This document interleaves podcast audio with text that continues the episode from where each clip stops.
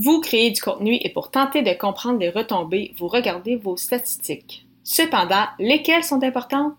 Quelles sont les statistiques à surveiller avec sa création de contenu? Je réponds à l'instant.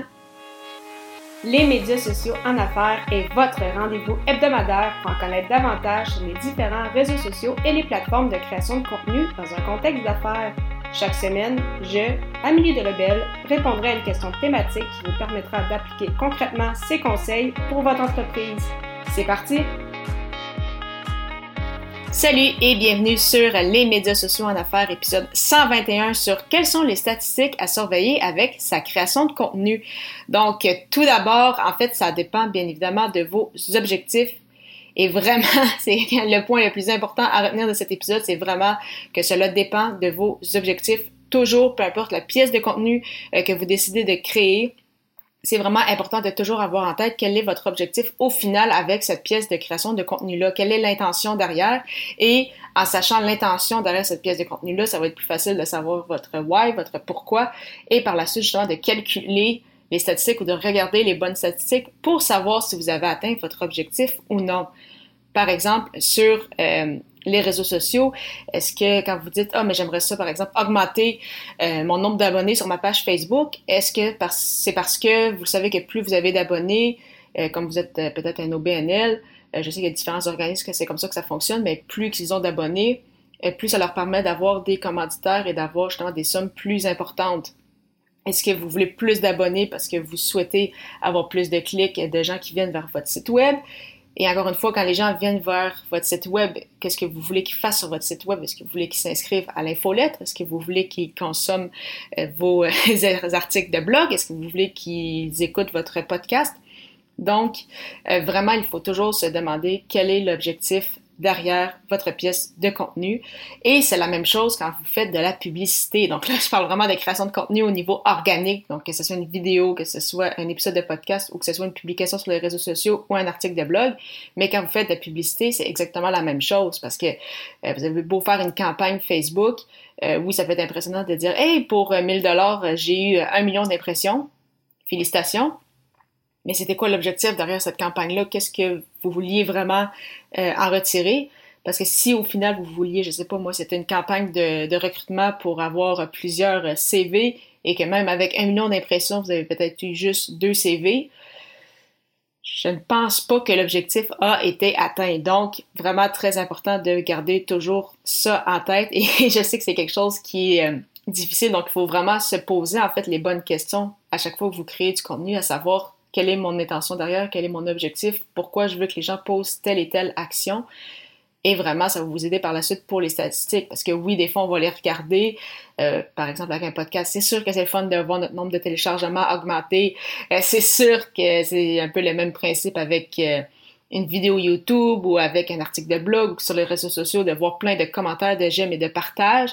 Ça booste l'ego. On, on se mentira pas. Mais au final, est-ce que le fait vraiment d'avoir plus d'abonnés, est-ce que le fait d'avoir plus de partages, qu'est-ce que ça vous a apporté concrètement?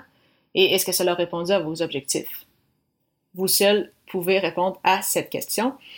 Et euh, vraiment, c'est ça comme je l'ai mentionné, c'est sur les réseaux sociaux, ça peut fonctionner avec les, le, nombre d'abonnés, ça peut être avec les impressions, ça peut être avec le nombre de, partages, le, taux d'engagement, ça peut tout, tout être euh, des bonnes métriques mais tout ça va dépendre de, vos objectifs. Et c'est la même chose, c'est ça avec, euh, je sais pas moi, votre chaîne YouTube, votre podcast, votre blog.